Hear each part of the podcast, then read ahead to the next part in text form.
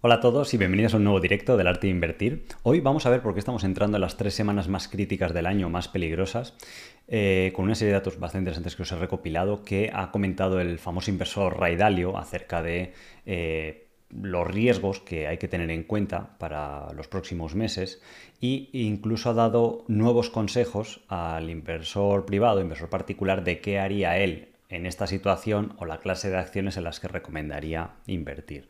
También vamos a ver acciones interesantes que se ajustan al tema del directo de hoy y luego pues he visto por aquí dudas que tenéis y demás, ¿de acuerdo? Entonces eh, vamos a comenzar, porque aquí os he puesto eh, mi pantalla y lo deberías estar viendo. La verdad que Raidal está muy interesante en YouTube, eh, tiene un canal, no sé si lo conocéis, lo podéis buscar, y en este canal pues va subiendo vídeos y últimamente pues ha subido entrevistas donde ha comentado pues estos riesgos, entonces os he recopilado las partes más interesantes para que las podáis comprender y luego también los consejos que ha dado para navegar un poco por esta situación, ¿vale? Entonces, hablaba del gran problema que existe con la deuda. Esta semana hemos tenido la rebaja del rating de la deuda de Estados Unidos por parte de Fitch y dice que los compradores de deuda americana pues están empezando a perder la confianza en el gobierno porque eh, el propio gobierno de Estados Unidos pues es lo que se suele hacer en un ciclo de burbuja de deuda o cuando el ciclo de deuda está muy avanzado pues suele ser típico que los gobiernos comienzan a imprimir dinero para empezar a comprar su propia deuda. Entonces eso es un poco como empezar a engañar a los eh, compradores originales de la deuda, porque digamos que les estás pagando con su propio dinero, por así decirlo.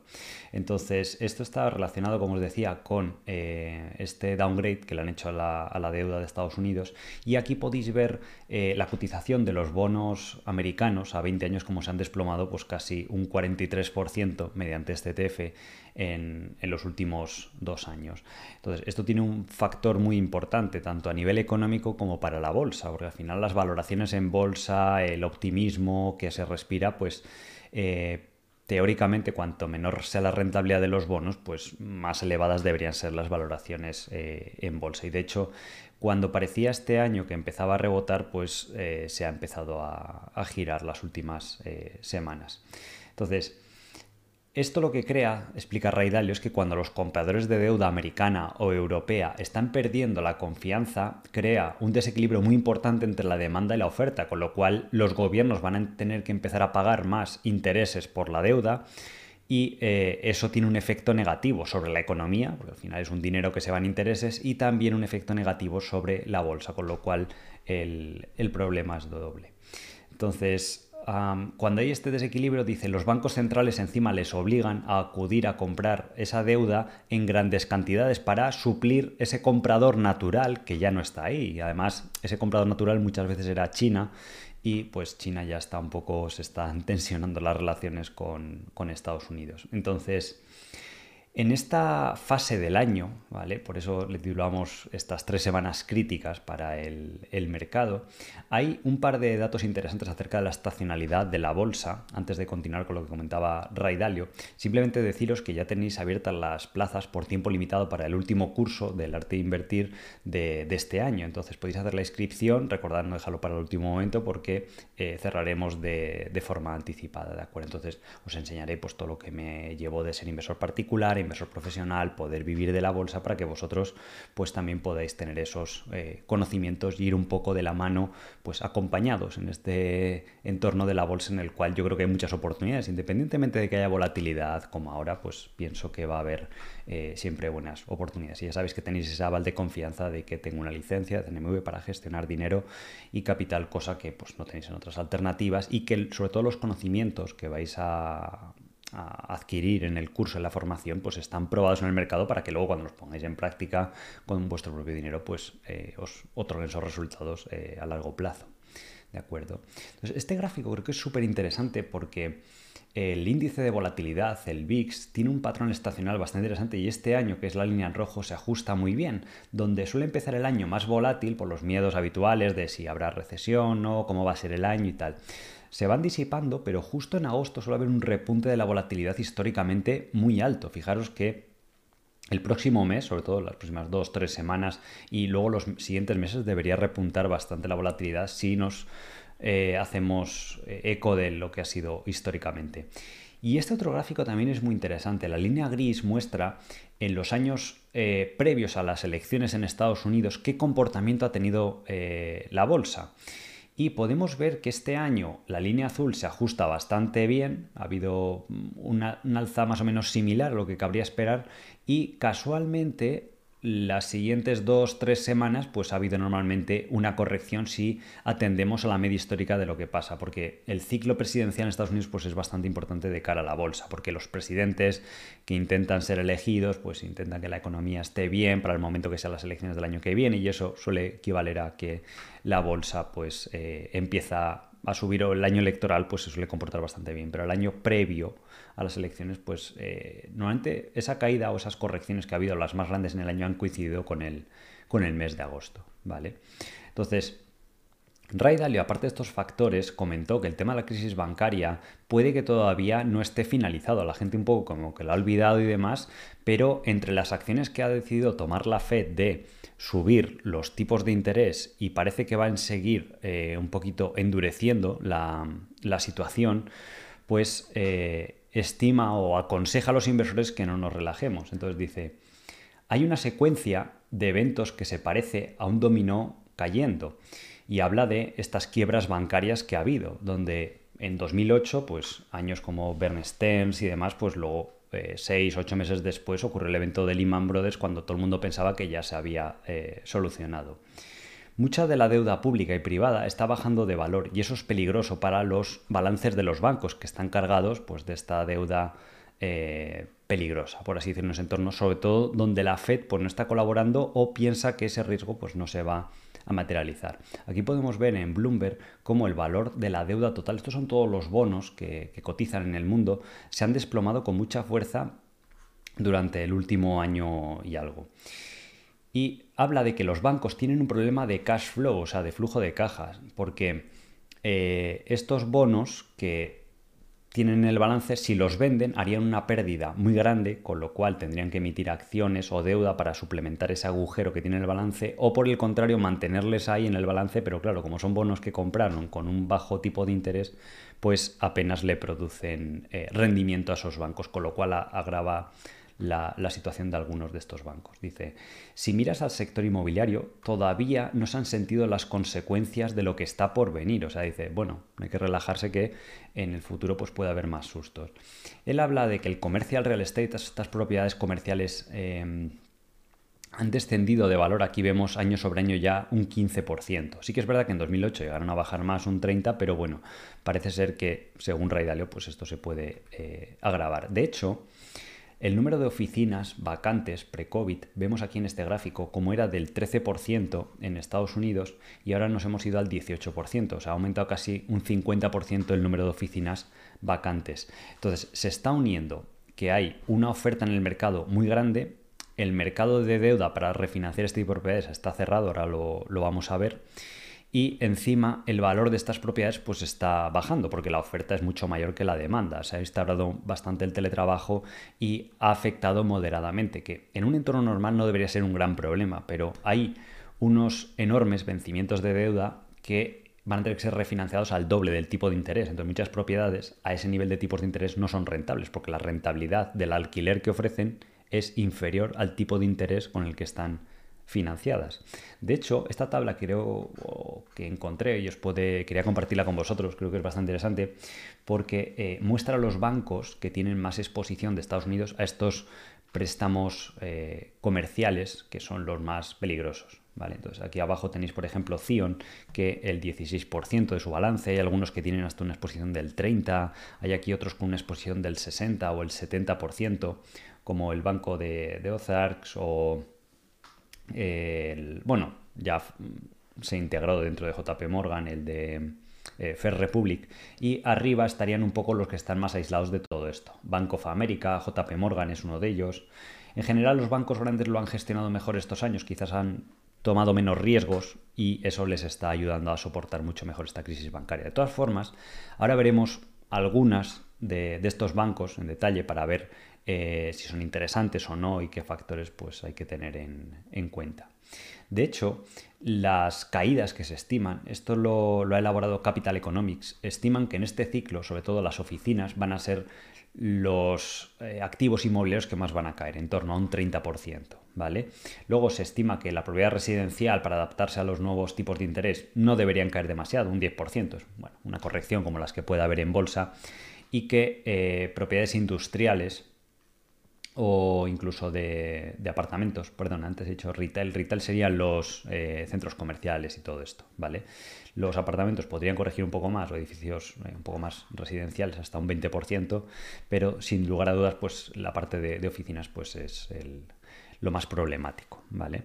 Entonces, la Fed sigue avivando el fuego con este problema que comentaba Ray Dalio. Y eh, parece ser que en la última reunión Jerome Powell pues, dijo que serían necesarias eh, dos subidas adicionales de tipos. Y de hecho diferentes miembros de la Fed de este consejo, porque no es solo Jerome Powell, son una serie de personas que votan a favor o en contra de las siguientes subidas de tipos de interés, pues muchos de ellos recientemente se están mostrando a favor de hacer más subidas de lo que espera eh, el mercado, porque la inflación core, excluyendo la energía y demás, pues está costando mucho de, bajar y de hecho se estima que para final de este año pues empieza a rebotar eh, de nuevo.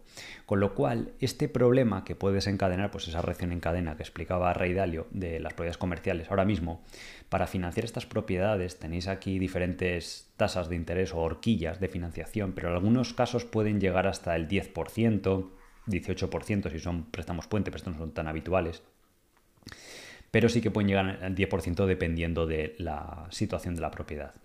¿Qué pasa? Que cuando el tipo de interés, lo que os decía, es mayor que la rentabilidad, aquí podéis ver la línea amarilla, como la rentabilidad de las propiedades en Estados Unidos está en torno al 7% según este gráfico. Ha variado un poquito, pero en torno a ese rango. Y el tipo de interés es prácticamente igual. ¿Qué pasa? Que mucha gente compró propiedades que tiene con alquileres fijados al 4 o al 5%, porque los financiaba con tipos de interés al 3. Entonces le salían los números, todo funcionaba bien. Pero es que ahora van a tener que refinanciar esa deuda, viene un montón de propiedades que van a salir seguramente al mercado que se la van a quedar los bancos, porque el propietario de los eh, edificios pues le va a entregar las llaves al banco porque el banco le va a decir, oye, ahora los tipos están al 7 o al 8. Si tú estabas cobrando un interés del 4 o el 5, un alquiler, pues no, no te van a funcionar los números. Entonces, ese torrente de oficinas que se van a quedar los bancos, pues va a salir al mercado, con lo cual desbalancea muchísimo el mercado y provoca una presión bajista. Como el sector inmobiliario es más ilíquido, pues tardará un tiempo más en, en ajustarse.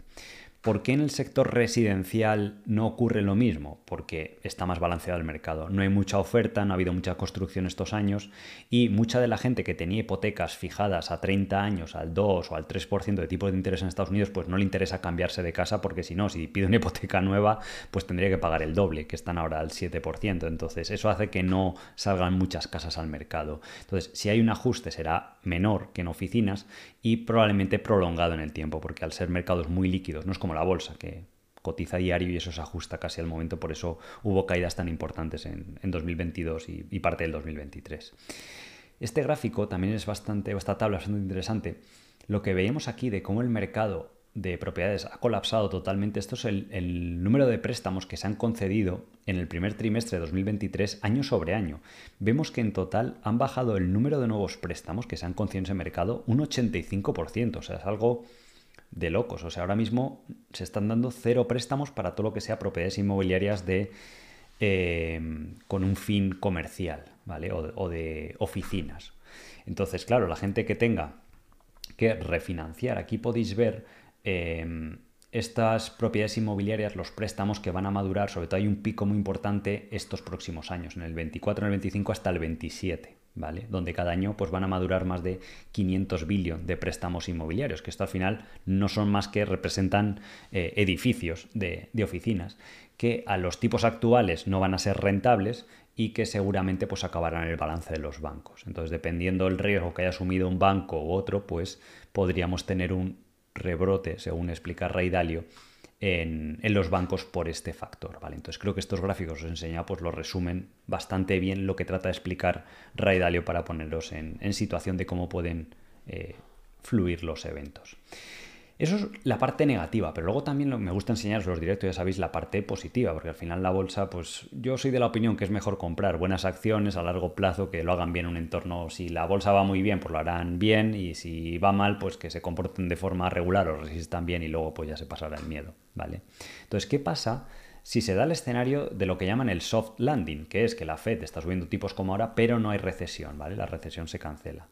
Y que la Fed a la vez pare de subir tipos, que yo que sé, lleguemos a final del 23 o principios del 24 y la Fed diga, oye, pues ya lo eh, tenemos controlado y demás, ¿vale? Pues puede suceder un escenario como lo que ocurrió en el año 95, eh, ¿de acuerdo? Donde era un entorno similar al actual, la economía se ralentizó porque además la inflación estaba subiendo, la Fed subió tipos muy rápido, no tanto como ahora, pero sí del 3 al 5,5%, casi casi lo mismo que han subido ahora.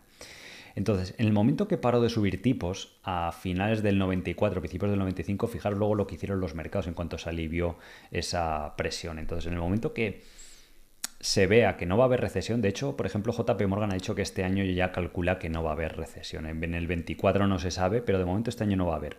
En el momento que la Fed deje claro que ya ha acabado subiendo tipos, porque todavía no lo han dejado claro, como hemos visto antes, puede haber pues eso, un rally muy importante de, alivio o de que la gente ya pues tenga visión. Entonces, aunque los tipos se mantengan altos, eh, pues este comportamiento pasado demuestra de que pueden seguir subiendo los, los mercados. De hecho, tenéis aquí podéis ver como en el año 94 el PIB americano creció un 4,1%, luego al siguiente año bajó el crecimiento al 2,5% porque aquí fue cuando la FED hizo la subida de tipos tan rápida porque la inflación estaba en entornos del 3%. Ahora estamos también al mismo nivel, o sea, son entornos bastante, bastante similares. Luego, a la vez que la Fed dejó de subir tipos, la inflación se moderó por debajo del 2%, entonces no es descabellado que suceda un escenario similar. Y fueron tres años excepcionalmente buenos, 95, 96, 97 de, de bolsa, ¿vale? Y una situación parecida a la actual, donde la gente decía, no, el mercado estaba caro, como ahora que estaba per 20 y demás, pero eh, esa demanda que había acumulada y esa tranquilidad que le dio a la gente de que la Fed ya no iba a subir tipos, pues como que liberó ese torrente de, oferta y a la vez, eh, milagrosamente también en esa época, pues no, la inflación no, no repuntó. Pero creo que es bastante interesante, pues, eh, recordar dos periodos, pues, eh, también similares, ¿de acuerdo? Entonces, no es todo o blanco o negro normalmente en, en la bolsa. Y de hecho, Ray Dalio ha dado una serie de consejos a los pequeños inversores, como os decía al principio del directo, para navegar este entorno. De hecho, está muy bien porque este mismo vídeo está publicado en el canal de, Ray Dalio, que son los tres consejos o financial recommendations que daría a los millennials, bueno, a gente de, mediana edad, ¿de acuerdo? Entonces, algunos de estos consejos es decir, cuando piensas en dónde vas a poner el dinero que has ahorrado, remarca ahorrar, dice, recuerda que la inversión con menos riesgo, que es la liquidez, ¿vale? Es la peor decisión a largo plazo. ¿Vale? Aunque la liquidez ahora, las letras del tesoro estén dando un 3%, un 3,5%, lo que él explica es decir, eso es la peor decisión que puedes hacer a largo plazo. A corto está bien por decir, oye, pues tengo miedo, voy a invertir poco a poco, no encuentro una decisión de inversión, pero a largo plazo, como la bolsa da un 7 a un 9% anual, pues es una alternativa de inversión superior a pesar de que tengas que soportar la volatilidad que todos conocéis que hay en la bolsa. Entonces, él dice, no caigas en la trampa de querer estar en la comodidad, de la seguridad, porque eso te va a costar mucho dinero a largo plazo. Entonces, esta gráfica muestra el efecto de la capitalización compuesta, de empezar a invertir pues eh, con mil dólares y si no invirtiésemos, pues tendríamos el mismo dinero al cabo de 20 años con interés simple, donde no aplica la, capitalización compuesta, pues tendrías 3.000, pero con la magia de la capitalización compuesta de un 10%, que es lo que puede llegar a subir la bolsa históricamente, más o menos, o un 9, un poquito menos, pues esos 1.000 se, se multiplican por, por 7 veces. Si a esto le añadimos ahorro y demás, pues es muy favorable el resultado, a pesar de que haya eh, volatilidad. Aquí de nuevo se puede ver lo mismo, lo que es una persona que empieza a invertir con 10.000 con diferentes tasas de rendimiento. Si logramos un 8% anual, pues al cabo de 25 o 30 años, pues esos 10.000 se han multiplicado por cuatro veces. Sin embargo, si solo inviertes en la opción más segura que decía Raidalio, ese 3% anual de un depósito bancario, una letra del tesoro y demás, pues acabas con eh, 70.000 más o menos, ¿vale? Aquí, perdón, el rendimiento es más. El 8% a largo plazo son 200.000, o sea, es multiplicar por 20 veces. Y la otra opción, eh, más o menos mirando la tabla, es 70.000, eh, ¿de acuerdo? Para ver la enorme eh, diferencia. Y luego además dice, cuando te das cuenta de esto, dice, tienes que poseer activos, ¿vale? Cosas que produzcan algo, ya sea una acción, una propiedad inmobiliaria, lo que sea. Y el mejor consejo es diversificar bien. Entonces, esta tabla la compartí en el, en el libro, de hecho, en el libro del arte invertir está, y muestra que está bien diversificar, pero hasta 20 acciones o 30 como mucho, ¿vale? Esto es la varianza que podría experimentar un portfolio. Si solo tienes una acción en tu cartera o una inversión, pues la variación puede ser del 50% anual con mucha facilidad. Pero con un grado de confianza bastante elevado la mayoría de los años, poseyendo hasta 20 acciones, vemos que la varianza pues, puede ser hasta del 9 o el 10%, que es más digerible por la mayoría de la población o del tipo de inversor. Además, pues lo que comentaba en el libro, normalmente pues hay que tener seis acciones y demás para estar diversificado. Vemos cómo diversificar de 50 en acciones en adelante ya no tiene ningún beneficio. O sea, veis aquí que la varianza es la misma, 7,8, 7,4, o sea, llega un punto en el que no, no ganas nada y es un quebra de cabeza, pues tener 100 acciones o lo que sea. Entonces, con 20 pues, o 25 o 30 como máximo, la mayoría de la gente pues está bastante bien según este estudio, ¿vale? Dice Raidalio, de esas 20 acciones, las 10 que compres, dice, te puedo garantizar que uno de esos activos, que todavía no sabes cuál es, que es lo curioso de esto de la inversión, va a bajar en algún punto un 50% más. Y ahí es cuando te sentirás contento de haber diversificado. Incluso dentro de una cartera que se puede considerar más o menos concentrada, teniendo 10 acciones, por ejemplo, pues siempre vas a tener una o dos que te den un susto, que bajen, pero te vas a sentir cómodo porque, bueno, si pesa un 10%, pues solo has perdido un 5% de tu patrimonio o un 8% entre dos acciones, pero digamos que sigues, sigues en la partida, por así decirlo, no, no te han echado del, campeonato, ¿vale? Que eso al final de lo que se trata, no, porque si haces game over sobre cero no hay ninguna capitalización compuesta que, que podamos hacer. Entonces es lo que dice él, que a lo largo de su vida pues tuvo muchas acciones o inversiones que pensaba que estaba muy seguro y que le sorprendieron. Y otras que a lo mejor no le tienes tanta fe, luego son las que acaban yendo bien. Entonces la diversificación en ese sentido, con, con cabeza y con criterio, es súper importante. Y luego hay otro consejo que es básico, o sea, decir al final, haz lo contrario a lo que te digan tus instintos. Evita las modas del mercado. Es lo que aconseja a todos los pequeños inversores, alguien que es pues, una leyenda de, los mercados y que, digamos, por así decirlo, se ha pasado el videojuego entero.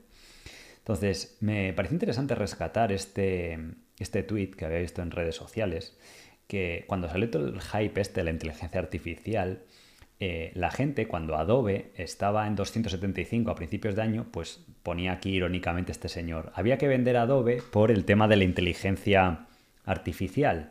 Sin embargo, cuando Adobe se recuperó y se fue a 500, hay que comprar Adobe porque ahora resulta que le ayuda. O sea, fijaros cómo cambia eh, la narrativa, que a la mitad de precio la gente lo odiaba y al doble de precio ahora la gente le encanta. Con Google pasó lo mismo, bajó a 90 porque la inteligencia artificial iba a destruir el negocio y luego resulta que no es para tanto, a lo mejor le ayuda algo, pero tampoco en exceso, por lo menos por lo, menos por lo que ha comunicado la compañía, incluso a Microsoft, va a ir lento, según ha dicho, pero es esa emoción la que ve el mercado y eso es lo que dice Ray Dalio, que te tienes que aislar un poco de esas modas, ¿vale? Nosotros a veces nos preguntáis, por ejemplo, en True Value de los fondos de teleperformance, pues a nosotros nos gusta la acción, pensamos o lo hemos estudiado que va a tener un efecto bajo o incluso le puede ayudar al negocio, pero de momento el mercado pues está vendiendo las acciones, pues lo que hemos hecho es eh, comprar. ¿Vale? Pero siempre diversificando, porque de las 20 o 25 acciones que tenemos, pues a lo mejor justo nos equivocamos en esa. Y las otras dos o tres que no se espera, pues son las que van bien, ¿vale? Pero por eso diversificamos. Lo importante es que cada acción individualmente, pues que las que invirtáis, pues tenga, tenga sentido. Aquí podemos ver cómo durante los últimos dos años el flujo de capital que había fluido a acciones de tecnología o de salud era muy alto por pues toda la euforia que había, sobre todo en 2021. Sin embargo, compañías financieras pues está desplomado pues, por todos los problemas que hay con los bancos y demás. Pues a lo mejor resulta que evitando los que tengan problemas o estas cuestiones que hemos comentado antes, pues puede que den buen resultado, ¿vale? Pues entonces es bueno equilibrar un poco la cartera, ¿vale? También a nivel de sectores, no número de acciones. Aquí se puede ver en este gráfico lo que es el SP500, el, el índice, el equal weight, que esto significa que cada acción del índice tendría el mismo peso, porque ya sabéis que dentro del SP500, pues Apple, Amazon, Netflix y demás, las siete magníficas que llaman, pues tienen un peso muy grande. Entonces, esas, cómo se comporten determinan casi todo el índice, ¿vale? Pero si aplicáramos un índice real de las 500 compañías, vemos que bajó el año pasado, pero tampoco se ha recuperado en exceso. Sin embargo, esas siete compañías sí que se han recuperado mucho pues, por toda esta moda de los inversores de la inteligencia artificial. Es cierto que son buenas compañías, independientemente de que les ayude o no la inteligencia artificial, son buenos negocios y tampoco se puede decir que estén valoración de burbuja ni nada parecido. Pero eh, hay otra serie de acciones que se han quedado rezagadas del mercado que siguen estando en una buena valoración. Ojo, no quiero que veáis este gráfico y que interpretéis de, no, esto son una burbuja, no, sino que se ha concentrado todo el mercado en comprar una serie de acciones que están bien y salvo algunas que están a lo mejor en una valoración alta, pero no es excesiva. Pero hay otro grupo del mercado que es importante también no ignorar, donde hay muchas buenas compañías que se puede ver que no se han recuperado tanto. Y sobre todo el comportamiento ha sido muy diferente desde que inició el, el COVID. Aquí veis en principios del 2020, este grupo de acciones, quitando las siete magníficas del SP500, pues apenas han subido un 20 y pico por ciento. Sin embargo, claro, las otras, pues desde el inicio de la crisis del 2020, pues han subido un 140%, ¿vale? Si lo midiésemos por ese, ese índice. Y de hecho, estas modas es lo que dice Raidalio. Si veis aquí, estos son los años y qué clases de inversiones lo han hecho mejor o peor. Por ejemplo, en 2016, las small caps fueron la inversión estrella, incluso en 2017. Luego resulta que en 2018 pues, fueron de las peores, porque perdieron un 11%. En 2022, por ejemplo, pues fueron muy malas. Puede que este año también sean malas, un comportamiento discreto, y luego sorprendan en 2024 o 2025. Entonces, eh, lo que dice Raidalio es que hay que aplicar un estilo de inversión que cada uno le guste. Si le gustan empresas grandes o pequeñas o rates o él recomienda el mayor peso lo suele tener en acciones, ¿vale? Incluso a los que les gusta invertir en commodities, pues este año es de la peor inversión que ha habido. Sin embargo, el año pasado fue la mejor. Fijaros lo que es lo curioso de la bolsa, que pasa de euforia a depresión total, de haber sido dos años muy buenos, el 21 y el 22, luego este año depresión. Pues luego a lo mejor resulta que hay dos o tres años buenos, Igual que en 2020, que las commodities, todo lo que sea invertir en oro, petróleo, plata y tal, pues fue bastante mal. Entonces, podéis ver a lo largo de los años los diferentes estilos de inversión como, han ido. O los rates. Los rates tuvieron años muy buenos en 2010 al 15. ¿Por qué? Porque bajaron los tipos de interés y el valor de las propiedades pues empezó a, recuperar. Sin embargo, luego estos últimos años pues han sido muy malos, por ejemplo en 2022. ¿vale? Entonces, es un poco aplicar eh, pues sentido común y, no dejarse llevar pues, por lo que esté haciéndolo bien o mal a seis meses, un año, incluso dos años. Yo siempre digo a la gente, corto plazo en bolsa es menos de tres años, ¿vale? De hecho, tenéis aquí, os he recopilado esta lista de las acciones que considera Morningstar de mayor calidad en el mercado y que piensa que está más infravaloradas, Price Fair Value, en esta columna que os muestro aquí. Por ejemplo, si marca que el Price, price Fair Value es de 0,47, pues significa que intrínsecamente Morningstar nos está diciendo que tiene un upside esa acción a día de hoy del 100%. Si está en 0,7, pues el upside es más o menos del 40%, 45%. Entonces, hay aquí acciones, por ejemplo, del sector financiero, como Wells Fargo, que son empresas icónicas, eh, TSM también, Bayer, por ejemplo, la compañía farmacéutica, Alibaba, ¿vale? Pues eh, está como está la situación, parece que se está resolviendo, pero a lo mejor sorprende en, los próximos meses o años, ¿vale? Y sobre todo se parte de una valoración bastante baja, pero tenéis empresas de muchísima calidad, pues que eh, teóricamente están cotizando por debajo de su valor intrínseco, como Phaser, por ejemplo, Equifax, em, conozco de aquí TransUnion, nosotros tuvimos las acciones cuando bajaron y luego se habían recuperado un poco. Medtronic, la empresa de equipamiento médico, que es un sector muy estable, predecible, pues también considera que, están infravaloradas. De hecho, ahora veremos algunas eh, acciones en detalle. He visto que me habéis preguntado también por aquí algunos que han presentado resultados de, Amazon, PayPal, además alguna de estas eh, grandes. También ha habido algunos datos económicos y, por ejemplo, esta semana, este mismo viernes, el gigante del, shipping, del transporte marítimo como es Maersk, eh, ha avisado de que ha habido un parón muy importante en el comercio eh, internacional y ha reportado una caída de beneficios bastante importante. ¿vale? Entonces, estos normalmente suelen ser indicadores adelantados, lo que es el sector de transporte, bien sea por tierra o marítimo, el sector de venta minorista y demás. Y este indicador ley que hemos visto alguna vez, pues sigue apuntando a una desaceleración económica, que veremos si acaba en recesión o no. Pero sí que se puede ver esa desaceleración y este indicador ley pues tiene en cuenta eh, muchos de estos factores como son el, eh, la curva de tipos de interés, eh, indicadores de actividad industrial, de servicios y demás. Incluso el flujo de, dinero, el money supply de, Europa, también apunta a una desaceleración importante, ¿vale? Eh, una ralentización casi a niveles de la crisis del 2008 o del 2020. Sin embargo, Goldman Sachs pues, afirma de que las, perdón, las probabilidades de recesión han bajado ya al 20%. Según sus niveles llegaron a ser de casi el 40%, pero eh, según sus estimaciones ya son muy bajas, ¿vale? Entonces todos los bancos, pues parece ser que de momento 2023 seguramente libremos sin esa recesión, ¿vale? Y veremos si es en el 24 y si finalmente pues la Fed, yo pienso que lo que está esperando el mercado es un poco que la Fed diga, oye, ya no va a haber más subida de tipos y lo garantizamos y aunque estén a niveles altos, pues todavía puede convivir la, la economía con ello y se liberaría un montón de de, demanda que hay retenida o de actividad económica porque hay esa incertidumbre por parte de los bancos eh, centrales. Vamos a ver algunas de estas acciones interesantes. Nada, eh, simplemente poneros, recordaros por los que habéis llegado al directo que tenéis el link en la descripción para eh, apuntaros al último curso que va a haber este año del arte de invertir, donde están enseñando todas estas cosas. Si os gusta lo que vemos en YouTube, pues el curso obviamente es un nivel superior. Además tenéis soporte, me podéis preguntar en cualquier momento las dudas que tengáis y que vayáis acompañados pues, durante estos próximos meses que vamos a compartir en la escuela y que empezaremos en septiembre. Uno de estos bancos, que históricamente se había comportado bastante bien, es el First Horizon. Vemos aquí la gráfica como eh, justo antes de esta crisis bancaria cotizaba casi 25 dólares y ahora ha bajado pues prácticamente a la mitad, ¿vale? Por, estos problemas que ya parece que se están eh, solventando. Vemos que en el segundo trimestre acaba de publicar resultados hace nada y vemos que respecto al año anterior, el segundo trimestre del 2022, el año pasado ganó 170 millones el banco, ahora ha ganado el doble, que es curioso con el comportamiento en bolsa que ha tenido.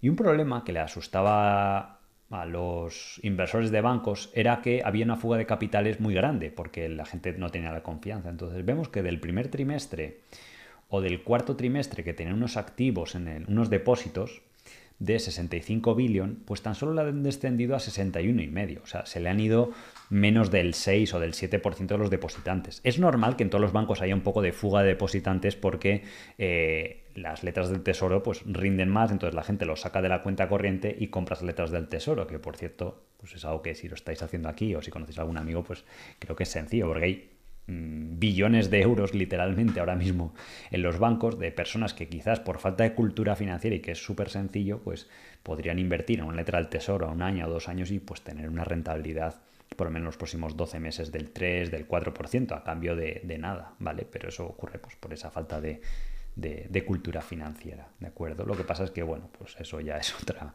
cuestión y al final, pues este banco pues está haciendo una buena labor de retener a esos eh, clientes, a la vez que está generando una buena eh, rentabilidad o, beneficios, ¿vale? De hecho, se puede ver que el número de depósitos que están pagando interés, que es bueno, es del pues prácticamente el 60% de 46 billones. Sí que hay, y es increíble esto para los bancos, hay 18 billones en este banco que tienen el dinero ahí depositado a cambio de nada, lo cual es dinero gratis para los bancos, que tampoco está mal.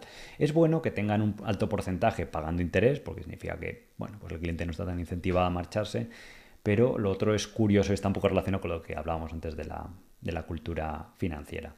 De hecho, si vemos la composición de préstamos mm, inmobiliarios que tiene el banco en su balance, eh, la parte de oficinas, que es lo más problemático, tan solo representa el 3%. ¿Vale? Tiene otra parte que es centros comerciales, propiedades industriales, incluso propiedades eh, oficinas, pero están relacionadas con el sector médico, de investigación médica o incluso hospitales y demás. Entonces eso no es problemático. La parte problemática de los bancos es esto que os pongo aquí en verde. Con lo cual, pues en, este, en el caso de este banco no es muy alto. Hemos visto antes bancos que tenían exposiciones del 20 o el 30% en sus, en sus balances al tema de eh, oficinas, ¿de acuerdo? Y luego además la parte que habían invertido en bonos, porque el problema de muchos bancos resulta que compraron estos bonos que bajaron de valor, como hemos visto antes, y eso les generó un problema de liquidez, como comentaba eh, Ray Dalio.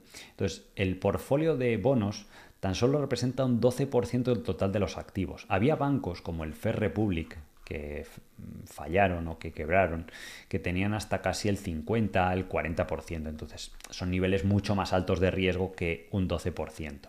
Y con una duración más o menos manejable, de solo 5 años de media esos bonos. Había mucha gente o muchos bancos que habían metido en bonos a muy largo plazo, de 10, 20 años, que teóricamente pues, tienen más riesgo a medida que van teniendo eh, más años. ¿De acuerdo? Y esto además es curioso que eh, el TD Bank, que es uno de los principales bancos de Canadá, había hecho una OPA para comprar este banco regional, porque estaba barato en bolsa, a 25 dólares. E incluso ahí le pareció una buena inversión al TD Bank para comprarle entero y expandirse por Estados Unidos, aprovechando que había ese miedo en el mercado. Sin embargo, como justo cuando se iba a cumplir el periodo de la OPA, pues apareció todo el problema bancario, a todos los bancos les entró un miedo increíble y el TD Bank se retiró. Cosa que luego, pues, no sé si podrán retomar las conversaciones o no, pero es curioso porque ya se han publicado los, resultados del segundo trimestre y pues muestran que el First Horizon pues ha ido bien. Entonces podéis tener un poco de idea de cómo estudiar esta clase de bancos o factores a tener en cuenta y creo que este pues es un factor interesante, ¿vale? Son como varios eh, puntos a, considerar. Entonces los bancos normalmente se miden eh, la valoración el precio valor libros por acción, ¿vale? Veis que este banco normalmente está en una valoración de una vez y media y ahora en la última lectura que hay ha bajado a 0,87, a niveles casi de cuando la crisis del 2020, ¿vale? Lo mínimo que suele cotizar suele ser una vez valor en libros, que es lo habitual, ¿vale? Porque si no cotizaría con descuento. El valor en libros podría ser lo que sería liquidar todo el préstamo que tienen, devolver las deudas y los depósitos a los clientes y ver lo que queda neto al, al partícipe. Por eso no tiene sentido normalmente que coticen estos bancos por debajo de una vez valor en libros y suelen cotizar con algo de prima porque pues, el negocio puede tener capacidad de crecer, de remunerar al accionista y el propio valor de la marca o del banco en sí. Obviamente la marca no es tan, no tan importante como lo que podría ser en, yo que sé, en Coca-Cola o algo así, pero es curioso que se puede ver ese... Además, que, se ve aquí la caída. Aquí a la derecha se ve que justo antes de esta crisis bancaria que hubo, el banco estaba cotizando casi a dos veces valor en libros y se ha comprimido la valoración a menos de la mitad realmente. Y vemos que el banco pues, ha seguido produciendo los mismos eh, resultados, ¿de acuerdo? Otra acción muy interesante, creo que alguna vez me la habéis comentado por aquí, por el, por el chat, es BRP, que es Bombardier Recreational Products, que esto es la división de Bombardier, la empresa canadiense que fabrica los famosos aviones comerciales y demás, pues eh, hace años pues, sacó a cotizar BRP a bolsa de forma independiente, que es la división pues, que hace lo que serían motos de agua, motos de nieve, eh, quads eh, y todo tipo de pues, vehículos recreacionales. ¿vale? Vemos que ha tenido un buen comportamiento, está casi cerca de máximos históricos y es curioso ahora cuando veamos la valoración y la situación. Y vemos que empezó a cotizar a 20 y se ha ido a 113. ¿vale? Y es pues una compañía líder de mercado. Aquí tenéis algunos de los productos de estos vehículos todoterreno, eh, incluso innovó en estas motos de tres ruedas, eh, incluso tiene una división de motores para pequeñas embarcaciones y demás. ¿vale? Entonces, eh, la compañía en este año 2023 vemos que desde que salió a cotizar hace 10 años ha pasado de facturar 3 billion a 10 billion. la cuota de mercado ha pasado de tener un 18 a ser la empresa líder de mercado en estas categorías de motos de nieve, motos de agua y tal.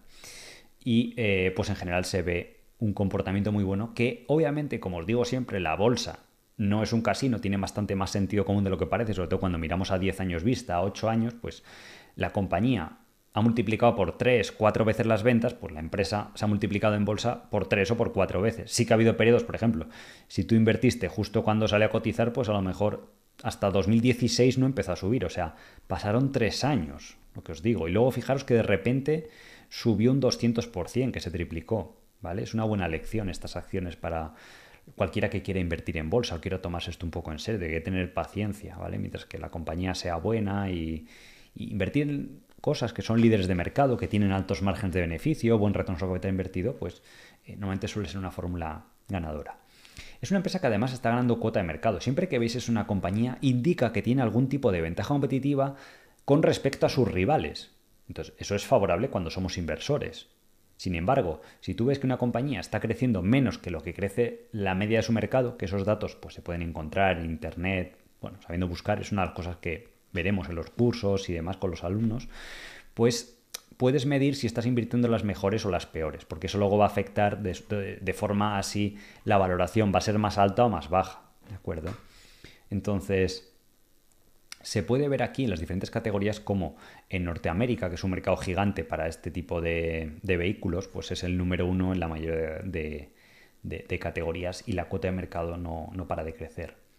Incluso Bombardier lo pone más fácil porque eh, nos dan sus resultados comparados con la industria. Entonces, por ejemplo, en vehículos, yo que sé, motos de nieve, pues eh, va a bajar Bombardier un 20% y el mercado mid single digit. Pero por ejemplo, en motos de agua van a crecer un 30% en este periodo. Bueno, crecieron en el primer trimestre del fiscal year 2024, que es el, en el trimestre anterior, ¿vale? Y sin embargo, el mercado de media solo crecía low teens. Entonces aquí la compañía va especificando si lo va haciendo mejor o eh, peor por, por categoría. ¿vale? De hecho, ha habido noticias recientes que por ejemplo, Yamaha, que era un competidor muy fuerte, de hecho de los más fuertes, eh, va a salirse del negocio de las eh, motos de nieve, con lo cual toda esa cuota de mercado se lo quedará Bombardier o alguna otra marca, obviamente, pero encima pues elimina competencia, las marcas que se quedan podrán subir precios y al final pues da idea de que está compitiendo satisfactoriamente contra otras eh, compañías. Además son bastante innovadores los productos y ver reviews en, en, Google o en, YouTube es bastante interesante.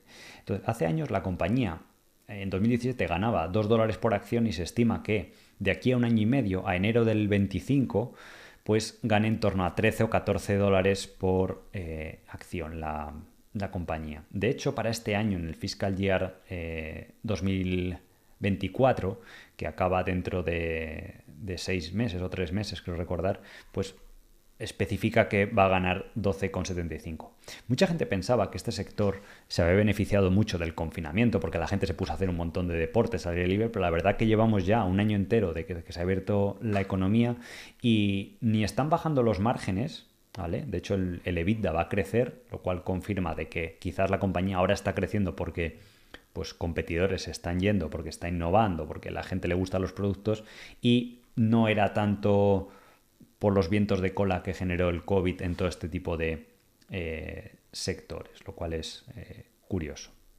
Y de hecho la compañía tiene un objetivo a 2025, lo que ellos llaman el fiscal year 2025, que es a enero del 25, ¿vale? Porque el fiscal year 2024 es el que acaba el 31 de enero, de ganar en torno a lo que veíamos antes, 13 o 14 dólares, lo cual puede servir os puede ser de ayuda de cara a valorar las acciones y parece que lo va a lograr fácil porque ya está ganando 11 dólares y demás.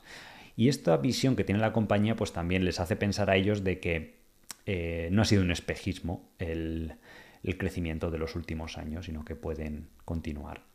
Y esto es curioso porque las acciones están prácticamente en mínimo histórico de valoración. Aunque han subido en bolsa ha sido por lo mucho que han crecido los beneficios, pero si miramos la valoración, normalmente cotiza 14 veces beneficios Ha habido veces que incluso ha estado a 20 o incluso 30 veces, pero ahora vemos aquí que está en este rango bajo. En el confinamiento fue igual el mínimo y rara vez ha estado por menos de 10 veces beneficios esta compañía. Pues ahora, con esta negatividad, lo que os digo de las oportunidades que hay en small caps, eh, con esta negatividad se puede ver cómo el mercado ha comprimido muchísimo los múltiplos de, de valoración. Entonces, cualquiera que quiera valorar las acciones, pues es decir, oye, si va a ganar 14 dólares de aquí a un año y medio, dos años, y no antes suele cotizar a 14 o 15 veces, pues se multiplica 14 por 15 y más o menos sale el, múltiplo. Vamos, que es el doble, más o menos, una cosa así, si hicierais la, cuenta. ¿Vale? Pero yo lo que os muestro esto siempre, lo que le digo a los alumnos, es para que aprendáis con ejemplos prácticos y demás, y luego cada uno pues toma sus decisiones y tenéis que ser eh, responsables. Que por cierto, hoy no sé si se me ha olvidado poneros por aquí el,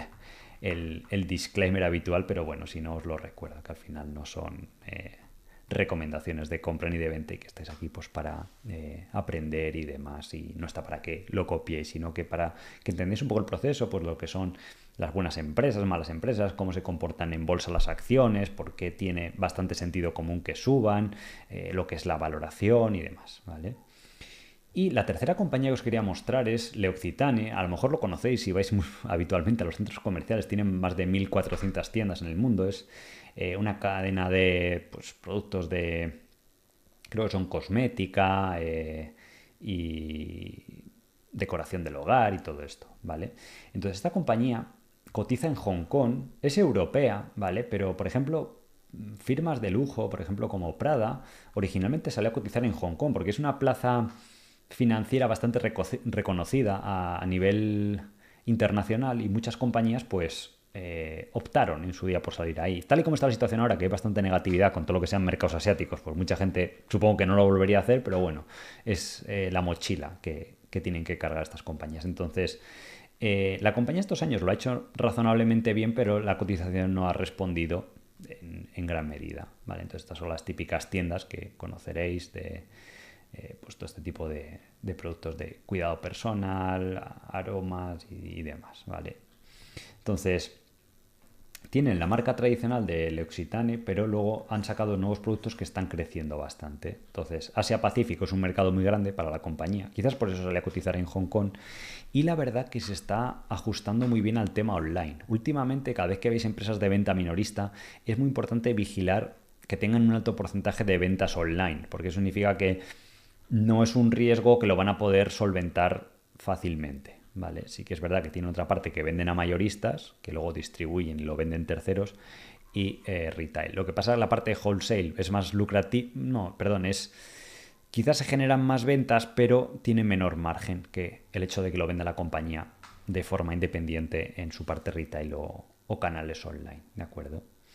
Entonces, las marcas nuevas que está sacando están creciendo a mayor ritmo que la marca tradicional que este último periodo se ha mantenido. Sí que es verdad que Asia eh, pues estuvo cerrado bastante la economía, incluso en 2022 ya se reabrió a final de, o mediados del 2020, 22, perdón, y bueno, pues eso les debería ayudar en los siguientes eh, periodos, ¿de acuerdo?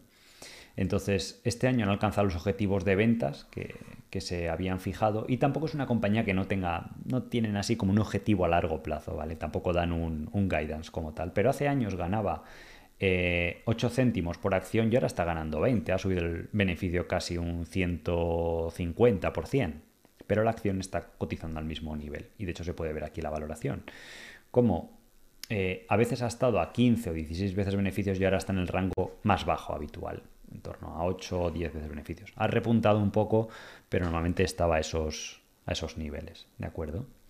Entonces, bueno, ahora vamos a ver dudas. Simplemente recordaros que a patronos que os guste, pues ver casos, obviamente, más en detalle. De hecho, con este próximo miércoles, de hecho, tengo clase con los alumnos de la escuela. Vamos a ver una compañía súper interesante de un sector que está creciendo bastante y que está muy bien gestionada, está creciendo a niveles del 15, el 20% anual, a 10 veces beneficios, con baja deuda, con una directiva súper alineada y que en bolsa también lo está haciendo muy bien, está en, máximos históricos cuando hay mucha eh, pues eh, cautela en bolsa. Entonces, pues si os gustan esta clase de información, todo esto que vemos en el canal, la escuela pues es obviamente mucho más en detalle y eh, con herramientas que realmente os van a servir para que encontréis eh, oportunidades de inversión y que podáis pues rentabilizar vuestros ahorros en bolsa y avanzar, ¿de acuerdo? Entonces espero veros en la escuela y creo que va a estar ah, pues muy interesante. He visto por aquí algunas de las dudas que, tenéis. Los resultados de Amazon eran bastante buenos, que me habéis preguntado, fijaos aquí que subió un 8%, en general en todas las categorías. La gente esperaba una debacle, yo pienso, peor, pero al final parece ser que, lo han gestionado bien. Un poco la sorpresa más negativa ha sido PayPal, que a nivel de, de beneficios, lo ha hecho bien o en línea con lo que se esperaba, incluso ha mejorado márgenes en los últimos años, pero eh, ha tenido un descenso de número de cuentas activas. El volumen transaccionado por la plataforma de PayPal no para de crecer, pero a la gente no le gusta que el número de usuarios activos ha bajado, ¿vale? Y se rumorea o se entiende que durante la época del confinamiento había bastante fraude en la plataforma, en el sentido de que había muchas cuentas falsas y tal, entonces la empresa lo está intentando limpiar, quitar todo ese estigma.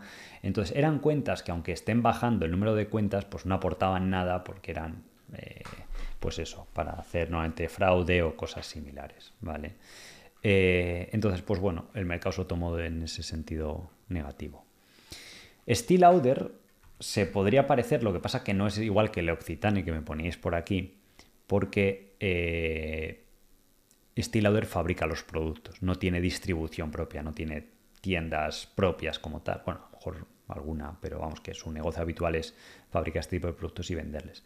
El problema es que ha bajado tanto porque parte de una valoración súper exigente. Entonces, cuando partimos de una valoración de 30, 40 veces beneficios, a nada que no se cumplan las expectativas que tiene el mercado, pues normalmente el castigo pues, puede ser eh, bastante importante como ha sido aquí el caso, que no solo bajó, sino que luego ha continuado bajando. Pero es que la valoración todavía es, fijaros que es de 40 veces, porque claro, como han bajado las previsiones de beneficio, aunque ha bajado la acción, no ha bajado lo suficiente para que baje a una valoración razonable, donde pues estaba estos últimos, fijaros que lo habitual de estos años es 25 veces beneficios, si le aplicamos 25 veces beneficios o 30 a lo que se espera que gane este año o el siguiente, que veis aquí, pues se espera que, que tenga un año malo por el tema de la inflación y tal, y que de repente pues vuelva a ganar 5 o 6 dólares, pues ya 30 veces beneficios sobre 5 dólares, pues es lo que está ahora, 180, ¿vale? Pero tiene que recuperar esos márgenes porque ha tenido, pues aquí veis una bajada muy, muy importante, ¿vale?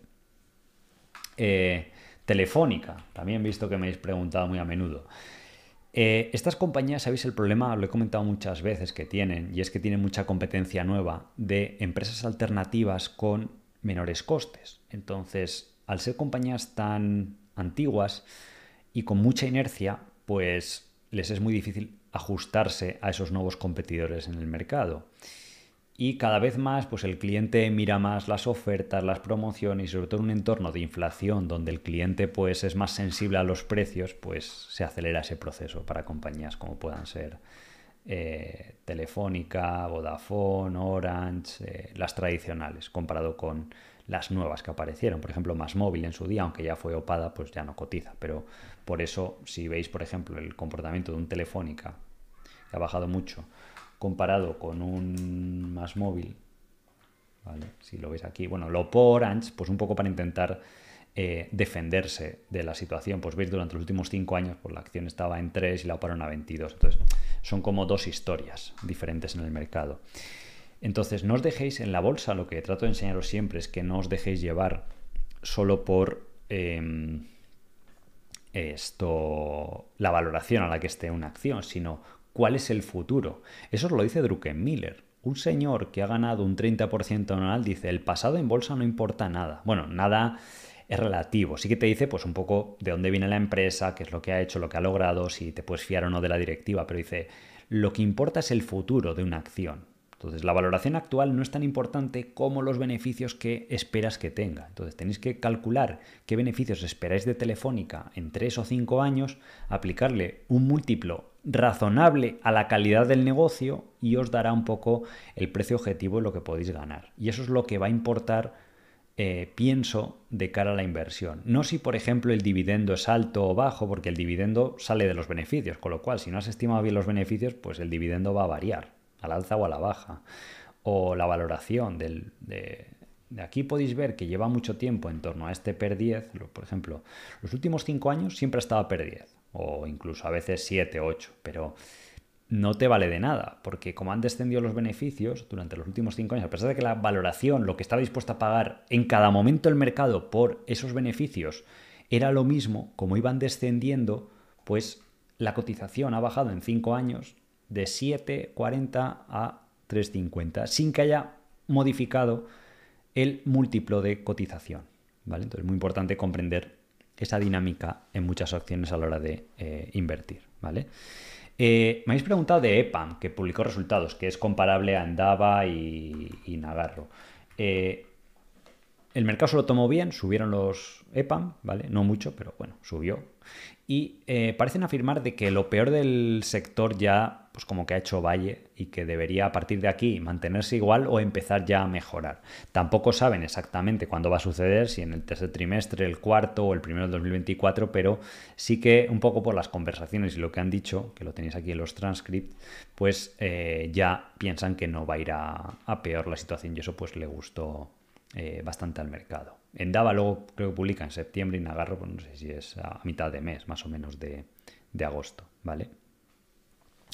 Em, Teleperformance, también, que me comentabais antes, anunció una cosa muy importante que era una recompra de acciones muy grande, de 500 millones, ¿vale? Que es casi, casi el 7, el 8% de toda la compañía de aquí a los próximos 3-4 meses. Eso era algo que era un punto que le fallaba a la compañía, porque los le decían, oye, y si la acción ha bajado, ¿por qué no hacéis recompras de acciones? Y ellos un poco decían, bueno, es que podemos adquirir otras compañías más baratas de lo que serían esas recompras de acciones y generaríamos valor y demás. Eh, entonces, es un cambio de paradigma que yo pienso que le puede gustar al mercado, ¿vale? Porque ciertamente ahora hay pocas acciones o compañías baratas que Teleperformance pueda comprar más barata que ellos mismos al nivel al que están cotizando, porque están cotizando como a 5 veces EBITDA y ese tipo de compañías privadas mínimo 8, 9 o 10 veces EBITDA no te las venden. Sobre todo con esa escala y posicionamiento de mercado, porque por lo menos si miréis informes de la industria, del sector y demás, pues eh, es un poco lo que, lo que afirman. Aquí podéis ver 5,5 veces EBITDA, cuando el EBITDA pues, va a crecer este año y probablemente el año que viene, bueno, incluso después de la adquisición y demás, ¿vale? Pero eh, es lo que decíamos antes. Eh, la gente vendía Adobe eh, porque decía que iba a hundir el negocio, luego se da cuenta de que no y se recupera. Lo que pasa es que el mercado es más eficiente o más rápido en ajustar eso en compañías de gran capitalización, pues porque lo siguen 30, 40 analistas súper informados. Sin embargo, pues compañías medianas o pequeñas de, Europa, pues no lo siguen tanto los analistas o el mercado no es tan eficiente y además es un segmento del mercado donde está saliendo pues eh, mucho capital, ¿de acuerdo?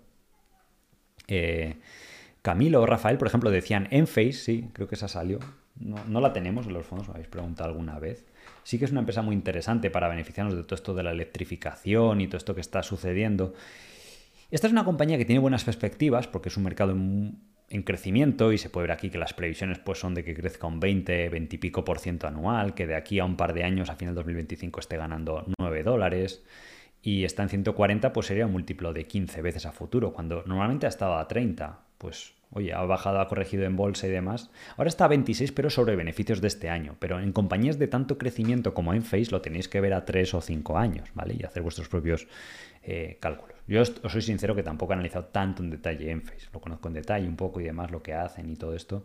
Pero podéis ver que por lo menos la valoración ya ha vuelto a el rango bajo de lo que solía estar estos últimos años. Sí que hubo la típica euforia de múltiplos del 2021 que la gente pagaba alegremente 80, 90 veces beneficios, pero pues ahora ya ha vuelto un poco más a lo, a lo terrenal, por así decir, y si sigue creciendo, aunque este año sea algo menos de lo que se espera, porque el tema es que bajaron bastante las previsiones, ¿vale? Eran eh, pues casi un 20 o un 30% menos de lo que esperaban los analistas la guía de beneficios que dieron para el resto del, del año, ¿vale? Eh, ha habido una compañía por aquí que me ponéis MLM, que es Martín Marietta. Creo que esta fábrica, no estoy seguro si componentes de automóviles. Ah, no, o Resource Based Building Materials. Ah, vale. Esta creo que fabrica todo lo que sea mm, grava, arena y tal para construcción. Vale, sí, me estaba confundiendo. Esto es un sector cíclico, ¿vale? Entonces tenéis que coger eh, los beneficios un poco normalizados de una media de ciclo, ver qué margen EBITDA puede tener o margen EBIT, porque aquí veis que esto ha, fluctuado. Ahora están haciendo pico de márgenes del 20 y pico por ciento porque han subido el precio de las commodities, incluyendo la arena y todo esto, o, diferentes elementos como el cemento y todo esto, aunque ya están corrigiendo. Y también hay una demanda muy grande porque hay bastante déficit de construcción en Estados Unidos y aunque estén los altos tipos de interés, pues se sigue necesitando esa, esa construcción. ¿vale? Entonces, el mercado podéis decir, oye, pues sí, este año va a ganar 17, 20 dólares por acción. Pues está cotizando ya casi a 20 veces beneficios. Cuando normalmente una acción un poco más cíclica, el múltiplo habitual pues es más bajo. Suele ser 15, dependiendo si tiene crecimiento o no. ¿Vale? Podéis ver estos últimos pues 10 años, incluso toda la serie histórica, y suele ser de 26 para esta compañía. Ahora está en 23, pues veis que es un poco la media. Entonces, cuando una acción está en múltiplo que es más caro que el mercado, que es eh, que está un poco en su media histórica. Pues vía que el múltiplo suba y la gente esté dispuesta a pagar más por la acción, pues no es tanto. Si la acción, la compañía, perdón, gana más dinero a futuro, un 50% más, pues si el múltiplo es el mismo, debería subir en bolsa un 50%, ¿vale? Es un poco como, cómo funciona, ¿de acuerdo? Vale. Em, Jesús Comentaba por aquí de Nagarro, no ha habido más noticias, ¿vale? Publicar resultados no sé si buenos o malos, pero que vamos, que no estamos para el siguiente trimestre o esto, sino que es más a, futuro, ¿vale? Em, ha habido algunas compañías. Sí, por aquí Goisi me ponéis que publicaba esta semana. Sí, la verdad que en Goisi pasó un poco lo mismo. Si, si habéis seguido un poco el canal y tal, lo que pasa es que a veces el mercado porque se ajusta antes o después. Goisi bajó aquí a esta zona de 90 y tal y nosotros compramos bastante, sobre todo el día que anunciaron por aquí a 105 o 106 que pues la nueva regulación de Canadá no les iba a afectar y además los resultados habían sido buenos. Y además aquí estaba el problema también de la crisis bancaria. Entonces la gente lo asocia un poco esta acción a una empresa financiera, pero no es un banco realmente. Entonces, pues es otra clase de, lo que os decía antes de las modas o los miedos del mercado, de cómo pues una acción que es líder de mercado, que está creciendo un 20 o un 30% anual, pues llegó a estar cotizando a 6, 7 veces beneficios. Pues ya se ha pasado un poco los miedos, se ha disipado las noticias y, va bastante bien. Lo que es el resultado del año, un año que parece que iba a ser malo, pues sí que ha subido un 20, un 30%. Veremos lo que publica, pero eh, empresas comparables han publicado bien, como Regional Management o Wall Acceptance. Y em, también en Canadá hay una situación muy interesante, lo que os he explicado, de que. Porque la gente solo ve el punto malo de, ah, bueno, hubo una regulación que no le va a afectar en nada a la empresa. Eh, y luego el tema de que en Canadá está aumentando mucho la población, porque está recibiendo, tiene una política más abierta de inmigración que en Estados Unidos, em, que suele ser el cliente habitual o una parte de los clientes de estas compañías, porque no pueden acceder al canal tradicional de crédito hasta que pues, logren historial crediticio y luego ya cambien, ¿vale? Eh, ese tipo de población está aumentando, por un lado, y segundo, ese tipo de trabajos hay un déficit enorme de todo lo que sea, por ejemplo, eh, pues esto, fontaneros, camioneros, eh, personal de construcción, personal de restaurantes, personal de servicio, dependientes de tiendas y demás, que suelen ser las profesiones que hace el cliente de, de Goisi, son profesiones que en Canadá o en Estados Unidos hay muchísima más demanda de la oferta que hay de gente, entonces no se está destruyendo empleo en esas categorías, porque está muy desequilibrado a favor, con lo cual hace que esa gente sea muy solvente y pueda devolver cómodamente los préstamos y no haya una morosidad así como que muy elevada, ¿vale? Independientemente, obviamente, de que yo no tengo la bolita mágica para saber ni información ni nada similar de lo que va a publicar en el trimestre. Lo que nos enfocamos es lo que va a ganar a, mm, de cara aquí a dos años, dos años y medio, pues que será en torno a más o menos 20 dólares y suele cotizar a per 12 o per 13 esta acción históricamente, salvo este periodo que ha habido negatividad porque hubo la crisis bancaria que ya, y además que la compañía no tiene ninguno de estos problemas que tienen los bancos tradicionales, pero es eh, lo, habitual, ¿vale? ah, y luego estaba Fortinet, que también nos gusta bastante, todas estas de de ciberseguridad y demás, la verdad que está bastante bien, sobre todo desde que empezaron todos los temas de eh, conflictos con Rusia y demás, pues la gente se emocionó bastante y ahora pues estaba viendo, no la había seguido, supongo que por esto me preguntéis porque he corregido bastante, no la tenemos en los fondos ni nada, pero sí que sé que es bastante popular. Luego está Palo Alto Networks y, y luego dentro de las tradicionales, porque estas tienen el sistema en la nube y todo esto es donde está el crecimiento, la de Checkpoint Software, que es un poco más eh, de menos crecimiento, pues solía estar una valoración más baja. El problema de Fortinet es que creo que se fue una valoración alta. Porque fijaos que ahora, a pesar de haber corregido, está per 35. Entonces, el mercado al final es más eficiente de lo que pensamos. Fijaros que estaba aquí a per 50. Ojo, que la bolsa de media está cotizando ahora per 20. Y hay muchísimas compañías que incluso creciendo al ritmo de Fortinet están ahora mismo a per 15, per 12, per 20 como mucho. Hay muchísimas creciendo a doble dígito a esos niveles. Entonces, ¿qué pasa?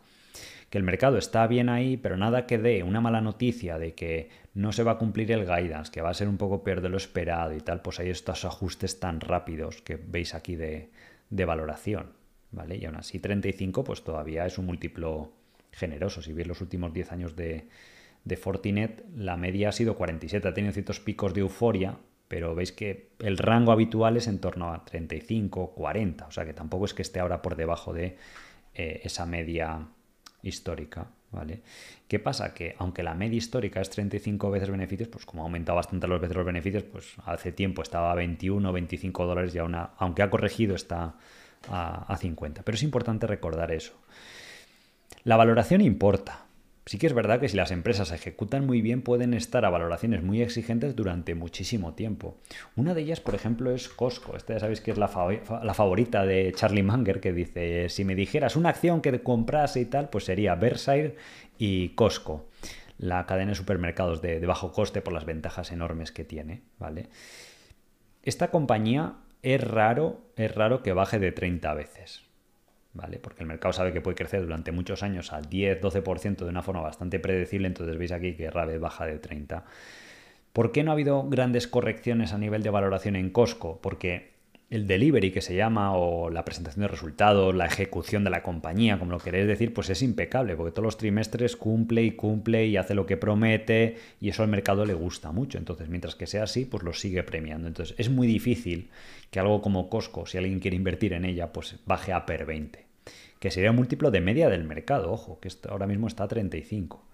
Pero es que uno ve los números y es, es, algo impresionante, porque da igual que haya inflación, que no haya, que haya tipos de interés, que no, que tiene un modelo de negocio tan superior a los rivales y a competidores más pequeños, que todos los años pues crece esto, un 6, 7, 8%, ¿vale? De hecho la vimos en el canal alguna vez, la podemos volver a rescatar y fijaros como todos los años se va expandiendo poquito a poco, pero no va a parar de subir el margen. Ahora está en el 3,7, que es habitual que sea bajo para un negocio de supermercados, y puede que sea en el 5 perfectamente en unos años y va creciendo además las ventas, más luego algunas recompras de acciones, pues hacen que crezca al 10 o al 12% de beneficio. Entonces, para gente que dice, oye, pues yo quiero dormir súper tranquilo con algo que pues me da igual casi cualquier entorno económico y tal, pues por ese motivo explicaba Charlie Munger que recomendaba las acciones pues para tenerlas 30, 40 años y él estimaba que se podría ganar pues en torno a ese 10, 12%, ¿vale? Que es un rendimiento superior al mercado, por eso dice que merecía la pena invertir en Costco antes que en un índice o una cosa así, ¿vale? Que pues es otro, otro pensamiento alternativo, ¿vale? Eh, por aquí me ponéis TFF Group. Sí, esta es eh, una empresa que fabrica, es bastante curioso, es la empresa líder mundial en fabricación de barricas de vino, whisky, bourbon y todo esto, que es un proceso bastante artesanal y que eh, pues es un producto clave, podéis ver aquí la compañía, para el cliente, porque tiene un coste pequeño para lo que es la fabricación del vino, pero es clave para darle, pues, los que sepáis aquí de vino, el aroma y, fabricar buenos vinos y todo esto, pues es clave si investigáis. Y es la compañía pues, que es la líder de, de este mercado y que pues ofrece un producto que es de bajo coste para el cliente, pero que es crítico y que además se necesita constantemente, porque las barricas, pues una vez que se usan, ya, pues luego ya no se pueden usar indefinidamente, hay que renovarlas y, la empresa pues es bastante estable. ¿Qué pasa? Que pues como todo tiene un límite, la gente, hubo una temporada que pagaba múltiplos muy altos y ahora por fin se han reducido. Si veis aquí, normalmente es un negocio de calidad, por eso se pagan múltiplos tipo 20 veces beneficios y en el confinamiento llegó a cotizar a 15 y fijaros que ahora ha bajado a 14 o 15. ¿Por qué? Por, yo pienso que en parte por la negatividad que hay en small caps, ¿vale? Porque esto le afecta, es una empresa que no tiene mucha liquidez, entonces nada que hay gente que quiere vender y ahora mismo hay pocos compradores de este tipo de activos, porque, como dice Raidalio, no están de moda, pues no está fluyendo tanto el, el capital, ¿vale? Entonces, lo que lo que sucede es pues, esa presión bajista en acciones que apenas tienen liquidez, pero se estima que siga creciendo.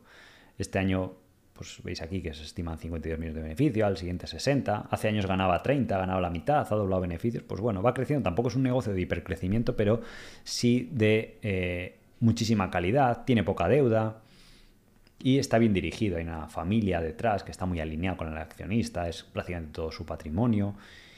Y la verdad que pues es, curioso pues que está en valoraciones. Esto es un poco un ejemplo de lo que os decía antes de que había, pues en los últimos cinco años no se habían visto estas valoraciones, salvo brevemente en 2020, unos pocos meses, en muchas compañías de pequeña capitalización. Entonces, es lo que le explico a los inversores de True Al final yo no tengo la varita mágica de cuándo va a cambiar un poco el mercado, pero sé que cambiará y que la gente pues comprará estos activos porque no es pues, normal y no tenemos TFF, pero no es normal en muchas compañías de extrema calidad, que normalmente cotizan a múltiplos más generosos, pues que estén a esta valoración. Entonces, entre que nada que crezca algo la compañía y el múltiplo vuelva a lo que deba estar, pues tendrá esa recompensa para los accionistas. Y si no, se puede dar el caso de que cuando se pase un poquito el miedo, la fe de un poco más de tranquilidad, pues el mercado de fusiones y adquisiciones se reactive, porque ahora está muy paralizado. No hay OPAs porque nadie sabe si vas a hacer una OPA con tipo de interés variable y luego te va a subir la FED los tipos y no te va a salir rentable o si te los va a bajar y tú te has endeudado a tipo fijo, a X nivel. Entonces, hasta que la gente no tenga un poco de certidumbre y, la FED lo va cambiando el mensaje mes a mes, pues no va a cambiar. Entonces, tampoco, a lo mejor me repito un poco y suena parecido, pues cada semana, cada domingo que me preguntáis, pero es un poco como está la, cómo está la situación, ¿de acuerdo? Eviatar dice Polo Azul, sí, hay que ser optimista, ¿vale? Siempre, ya os digo, aunque se aproximan lo que os decía, esas tres semanas más volátiles del mercado, que suele ser ahora la fase final de, agosto, pero tenéis que ser optimistas. Al final, yo lo que os digo, si estáis interesados por, por la bolsa, os doy la enhorabuena que estéis aquí en el directo, porque, o si lo estáis viendo en diferido, porque eh, pues es cuando hay que invertir en bolsa, especialmente en compañías medianas, pequeñas, que han bajado muchísimo las valoraciones, pues normalmente luego eso es buen caldo de cultivo, o en una buena semilla para recoger los frutos en, los próximos años. ¿vale? No el mes que viene, porque eso nadie lo sabe, pero sí, sí un poco a, futuro, ¿de acuerdo? Y, y, es un poco lo que os recomiendo. Y los ejemplos que os he puesto ahí creo que son bastante ilustrativos de lo que es la euforia, el pesimismo del mercado. Hemos hablado de Adobe, de Google o otras compañías más, más pequeñas, ¿de acuerdo? Entonces, eh, ya os digo que os invito realmente a todos los que queráis venir y, no os vais a arrepentir. O sea, creo que va a estar muy interesante eh, la formación que va a comenzar en septiembre, pues para que podáis aprovechar todo esto, porque a nada que estéis invirtiendo, ya sea con un poco más de dinero o menos, y encontréis una, dos, tres, gracias a los conocimientos que, que adquiráis en el curso, pues lo vais a rentabilizar de, de, sobra. Y además tenéis ese periodo de prueba de las primeras dos semanas que podéis venir, ver cómo la formación, si os aporta o no, pero incluso esas dos primeras semanas ya os vais a llevar conocimiento, entonces os invito que, que hagáis la inscripción en el link que tenéis en la, debajo del, del vídeo, ¿vale? Y, y nada más. Gracias por lo que os digo, por haber asistido a un directo más. Hoy os dejo un poco que disfrutéis del verano, ¿vale? Y nada, espero que hayáis disfrutado, que lo hayáis pasado bien, que hayáis aprendido pues alguna cosa nueva. Gracias, como siempre, lo que os digo a los alumnos que están en la escuela o los que se han matriculado para esta nueva convocatoria. Tengo muchas ganas de empezar, de que llegue ya septiembre. En apenas un mes y algo estaremos comenzando. Además, recordad que es todo en directo. Vamos a estar viendo estas situaciones, vamos a ver un montón de compañías, resultados, cómo evolucionan, cómo se valoran, cuál se puede ganar, cuáles son los riesgos y eh, obviamente pues muchas cosas que no, que no da tiempo, que no se pueden ver en YouTube pues más en detalle. Y además vais a formar parte pues, de una comunidad de, gente que, tiene vuestros mismos eh, gustos, ambiciones y demás, ¿vale? Em, así que nada, espero veros la próxima semana. Si queréis, ahora en, agosto, que está un poco más tranquila la bolsa y yo tampoco planeo irme de vacaciones, ¿vale? Podemos hacer algún directo de estos de preguntas y respuestas, un poco más eh, interactivos de que hacíamos a veces entre semana, pues puede estar bien eh, si me ponéis ahí dudas que tengáis en las publicaciones de la comunidad o, en, o debajo del vídeo, pues las recopilo un poco y, pueden quedar interesantes. De estos que a veces solemos poner como la portadita roja en, YouTube y, así pues eh, por cambiar un poco de, formato pues puede estar bien, ¿vale? Rodrigo, si hay formas de pago para el curso, sí, lo podéis hacer a pago a plazos con PayPal, sale la opción cuando entráis a, a comprar, arte de invertir, curso de bolsa, vais aquí, ¿vale? Donde pone cursos, bajáis aquí, comprar, ¿vale? Comprar ahora. Y eh, PayPal, no, ojo, no depende de nosotros, se puede pagar en tres plazos, con PayPal directamente para el que quiera. Luego tienes que rellenar obviamente los datos y demás, ¿vale? Aquí pone como que fuera un envío, pero es, es un curso online, ¿vale? Em, y luego está lo típico con tarjeta o incluso si queréis con transferencia bancaria, pues le des aquí, salen los datos del banco para hacer la transferencia y luego enviáis un email, aquí salen todas las instrucciones con, el, eh, con vuestro email y avisando, oye, pues que he hecho la transferencia, porque es lógico. ¿Vale? Pero la mayoría de la gente lo paga con, con tarjeta de crédito, débito, dólares, euros, todo está la opción aquí en el momento que pues, ponéis ya eh, vuestros datos y demás, Y que quiera en plazos, pues PayPal lo, tiene ahí. No todo el mundo, no todas las cuentas de PayPal lo tienen habilitado, no depende de nosotros, pero eh, está ahí, ¿de acuerdo? Así que nada más, os invito a inscribiros y ya os digo que vais a tener todos los conocimientos necesarios. Yo lo he pensado como un curso para que no necesitéis hacer nada más, o sea, que tengáis el, impulso inicial de salida y luego ya pues con eso es el tiempo y esfuerzo que le quiere dedicar cada uno, porque al final invertir en bolsa lo que es, una vez que tienes las herramientas, los conocimientos, pues ya es ponerlo en práctica y que os guste, tener la ilusión o, las ganas de, pues eso, querer eh, hacerlo bien, ¿vale? Eh, así que Mm, nos, vemos la próxima semana o entre semana, cuando hacer algún directo. Y eh, nada, gracias por haber asistido y como siempre suelo decir, un saludo y buena inversión. Hasta luego.